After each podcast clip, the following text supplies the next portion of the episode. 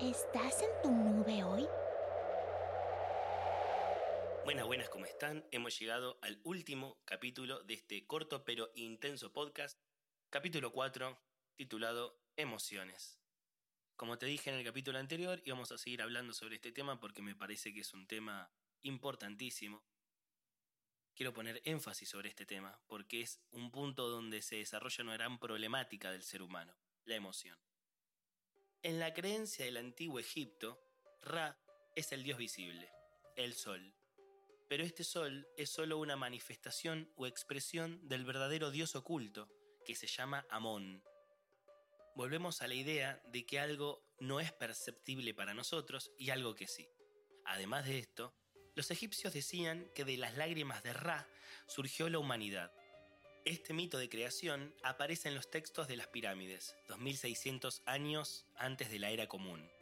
Simboliza que el ser humano es de naturaleza dramática, que nuestra existencia está íntimamente ligada a la emoción, ya que, ¿cuándo es que lloramos?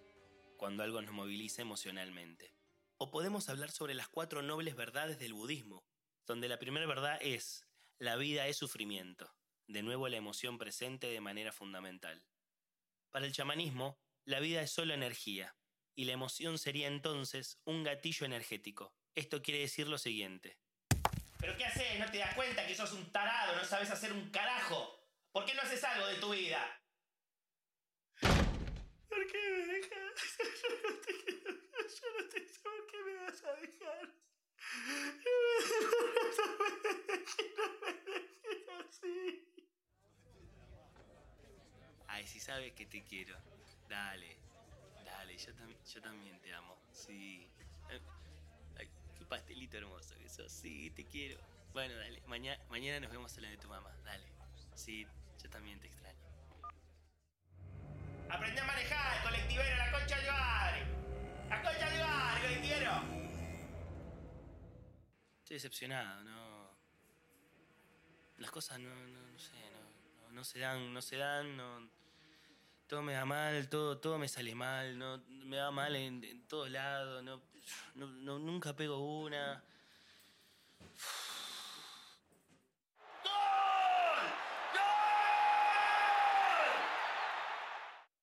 Bueno, después de estas grandes actuaciones, lo que estoy planteando acá es que subimos y bajamos todo el tiempo. Cada una de estas situaciones cotidianas en las que vivimos Incluso muchas de estas situaciones suceden en nuestra mente sin llegar a ser expresadas. Esto nos drena. Esta desestabilización emocional en la que navegamos día a día nos mantiene agotados, sin capacidad de respuesta. Somos víctimas fáciles de las situaciones, del entorno. Controlar la emoción es la llave principal a nuestra divinidad. Repito, controlar la emoción es la llave principal a nuestra divinidad. Por eso es que se habla de castidad, de votos de silencio, de ayunos. Son prácticas que tienen por objetivo no solo el control sobre nuestro cuerpo, sino que también y por sobre todo sobre las emociones. Pero bueno, claro, no podemos irnos cinco años a un templo del Tíbet a internarnos en una cueva durante meses. Y entonces, ¿qué hacer en las condiciones que vivimos? ¿Cómo lograr no putear al taxista que dobló mal, o no enojarme con el panadero que me estafó con el vuelto, o con mi marido cuando llega cansado del trabajo y no me habla, o mi hermana que solo me habla de sus problemas y nunca me escucha. Para responder esto, preciso primero explicar otra cosa. Vamos a dividir en tres cuerpos al ser humano. Existen diversas clasificaciones si buscan sobre este tema, pero nosotros vamos a dividir en tres porque considero que así va a ser mucho más práctico. Vamos a decir que el ser humano posee tres cuerpos. El cuerpo físico, que serían los huesos, la sangre, la piel, los órganos, el pelo, etc. El cuerpo emocional, que serían las emociones, los deseos. Y el cuerpo mental, que son los pensamientos, la memoria, etc. Estamos solamente clasificando y agrupando para que se pueda analizar de algún modo y tratar de entender mejor cómo funcionamos. Cuando hablamos de desequilibrio emocional, hablamos de un desequilibrio en el cuerpo emocional. Si yo digo que quiero tener más bíceps o bajar la panza, me pongo a dieta y hago ejercicio. Así mi cuerpo físico va a responder y va a transformarse. La mayor parte de los seres humanos vivimos en el cuerpo mental, todo es mente. Todo lo analizamos, todo lo razonamos, todo sucede en nuestras cabezas. La vida entera para nosotros es mental. Incluso racionalizamos las emociones, queremos entender y comprender todo. Todo debemos etiquetarlo.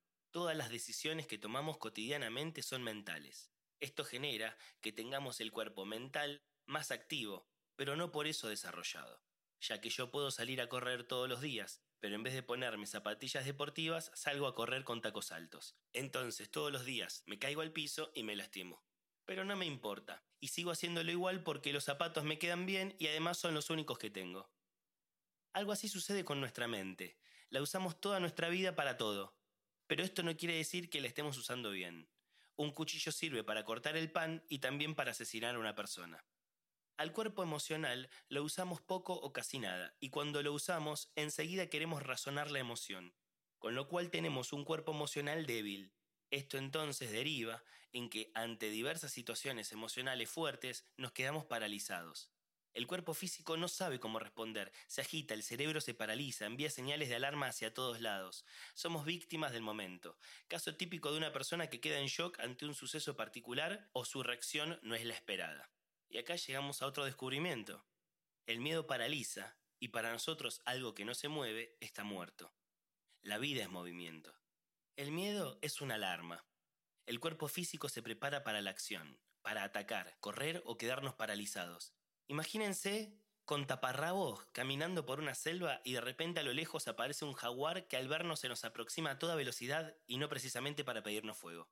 Sé que puse un ejemplo absurdo, Hoy en día no tenemos miedo de que un jaguar nos pida fuego, pero sí tenemos miedo de no llegar a fin de mes, sí tememos de no ser importantes para otra persona, sí tememos a la soledad y sí tememos a la muerte. Vivimos con miles de temores diariamente. Nos inventamos todos los temores que necesitamos. Nuevamente, es la mente quien actúa en muchos de estos casos. ¿Cuántos temores reales nos sucedieron en la vida? ¿Cuántas veces es el cuerpo quien activa el temor? ¿Cuántas veces es la cabeza la que dispara el miedo? Hay una gran diferencia entre ver un hombre caminando en la vereda de enfrente y que tenga un aspecto sospechoso a que un hombre nos apunte en la cabeza con un arma. El primero es un miedo infundido por mi mente, por mi imaginación. El segundo, un miedo que es físico y emocional.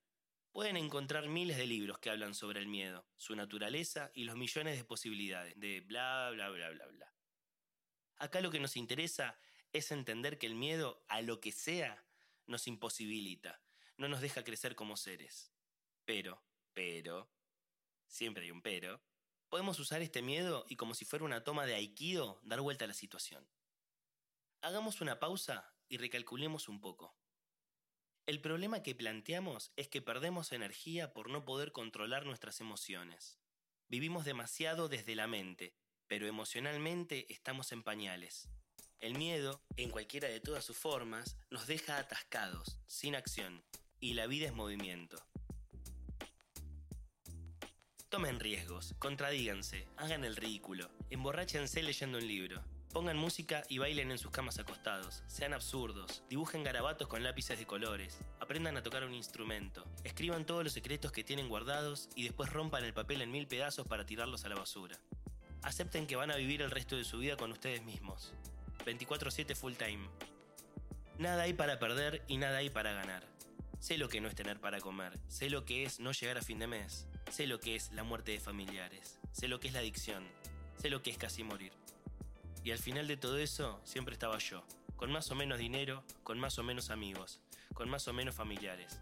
El único que siempre estuvo constantemente fui yo. Yo no tengo hijos, pero ¿qué pueden hacer ustedes por sus hijos sino más que mostrarles cómo transformarse, porque seamos honestos. Todos hemos pasado por situaciones feas. Todos en algún momento estuvimos mal.